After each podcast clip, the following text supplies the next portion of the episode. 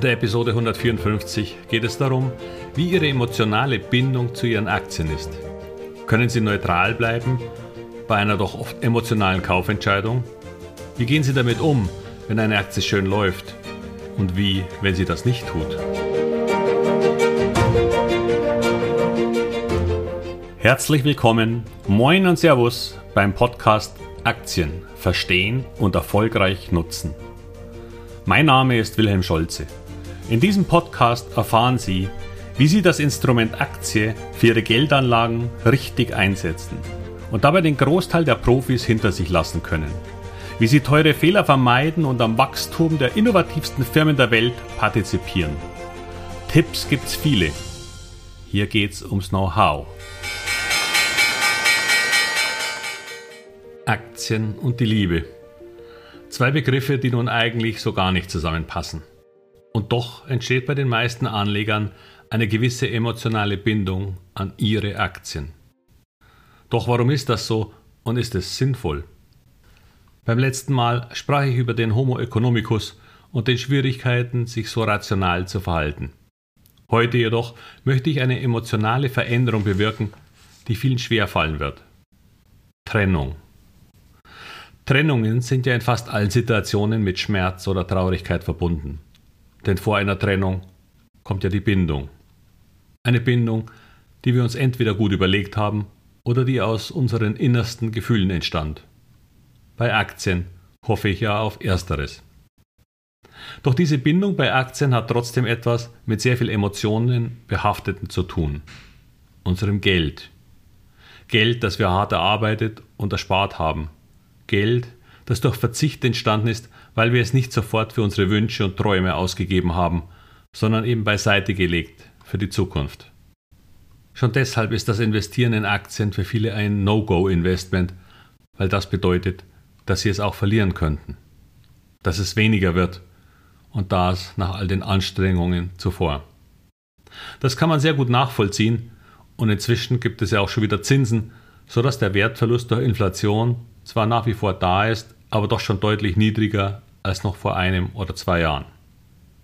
Was bei einem Verzicht auf ein gewisses kalkuliertes Risiko allerdings auf diese Weise nicht passiert, ist eine Steigerung des Vermögens aus sich heraus. Doch heute geht es einen Schritt weiter, nämlich dahin, wenn die Entscheidung für Aktieninvestments schon getroffen wurde und man sich ein eigenes Depot mit verschiedenen Aktien aufgebaut hat. Denn nun hat man sein Geld in die Aktien von Unternehmen gesteckt die Liebe überträgt sich gewissermaßen darauf. Und da wir hoffentlich eine möglichst rationale Entscheidung bei der Auswahl unserer Aktien getroffen haben, entsteht so eine neue Bindung zu den Unternehmen, deren Aktien wir nun besitzen. Insbesondere, wenn sie schon zu Beginn steigen und wir somit positive Erlebnisse damit verbinden. Doch was ist tricky daran? Ich möchte Ihnen dazu gleich mehrere Gründe aufzeigen.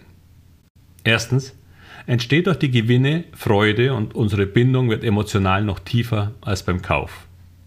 Allerdings beginnt dann häufig ein Effekt zu greifen, der uns weniger rational werden lässt. Wir beginnen schlechte Nachrichten zu ignorieren oder herunterzuspielen. Es ist der typische Bestätigungsfehler, der durch selektive Wahrnehmung entsteht. Wir werfen alles in die Waagschale, was positiv an der Aktie ist, aber wollen Gegenteiliges nicht hören. Wir liegen ja vorne und das passt schon. Leider beginnen viele Aktieninvestments erstmal mit einem Gewinn, der genau diesen Effekt auslöst. Und wenn wir dann ins Minus gelangen, haben wir immer noch die positiven Erfahrungen im Gedächtnis und glauben, das wird schon wieder. Erst wenn der Verlust größer wird, kommen uns langsam Zweifel und die Liebe lässt nach. Nun wären wir schon dankbar, wenn wir wieder ohne Verlust rauskommen. Also bitte nur noch eine kleine Gegenbewegung, und dann bin ich raus. Wie häufig passiert gerade das dann nicht mehr. Dieses Nicht-Verkaufen wollen hängt zum einen an der grundsätzlichen Verlustaversion der meisten Anleger. Verluste verursachen Schmerz. Und auch verlorene zuvor erzielte Gewinne sind aus Sicht der meisten Anleger natürlich Verluste. Verluste vom Top aus gesehen. Ein psychologischer Fallstrick, der vielen die langfristig positive Performance vermiest. Es gibt Mittel und Wege, diese mentale Hürde zu überwinden, aber dazu müssen Sie das Problem erstmal erkennen. Zweitens, haben Sie nur wenige Aktien, weil Sie die besonders gut finden, dann kann es passieren, dass Ihre Diversifikation zu gering ist. Sie glauben dann vielleicht, dass Sie genau die richtige Wahl getroffen haben und werden damit eventuell ein wenig überheblich. Sowas kann gut gehen, aber in der Mehrzahl der Fälle kann dann eine große Enttäuschung oder Veränderung der Umwelt gravierende Auswirkungen auf Ihr Depot haben. Ich befürchte, es wäre besser, Ihre Liebe zu teilen. Zudem wird sich dann Ihre Aufmerksamkeit fast nur noch um diese Aktien drehen, was das Interesse an anderen, spannenderen und ertragreicheren gar nicht mehr aufkommen lässt. Oder Sie hören ohnehin auf, sich um Aktien-News zu kümmern und verpassen dann selbst Veränderungen bei Ihren Lieblingsaktien.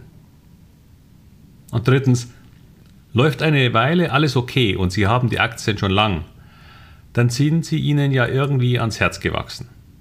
Veränderungen wären nur mit Aufwand und erneuter Unsicherheit verbunden. Man nennt das Status Quo Bias.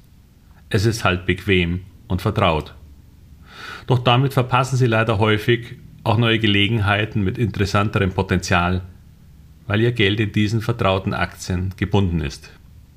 Im Grunde auch ein Fehler, denn der Aktienmarkt und die Wirtschaft unterliegen stetigen Veränderungen.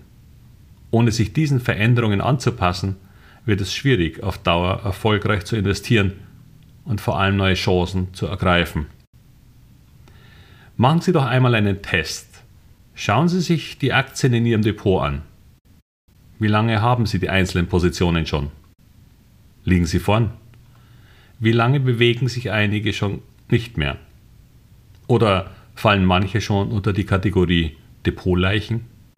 Also Aktien, deren Verluste so groß geworden sind, dass ein Verkauf nun auch nichts mehr bringen würde? Da ist dann zwar keine Liebe mehr, sondern bestenfalls Nostalgie und eine Minimalhoffnung, vergleichbar mit einem Lottogewinn. Und manchmal entsteht dann sogar ein gewisser Hass oder zumindest Frustration, weil diese gefallenen Schätze ihnen bei jedem Anblick ein unangenehmes Gefühl von Fehlinvestments vermitteln. Eigener Fehler. Werden Sie sie los und lernen Sie daraus. Oder mit weniger Frust in meiner Masterclass. Und damit wieder alles Gute und viel Erfolg bei Alien Investments. Ihr Wilhelm Scholze.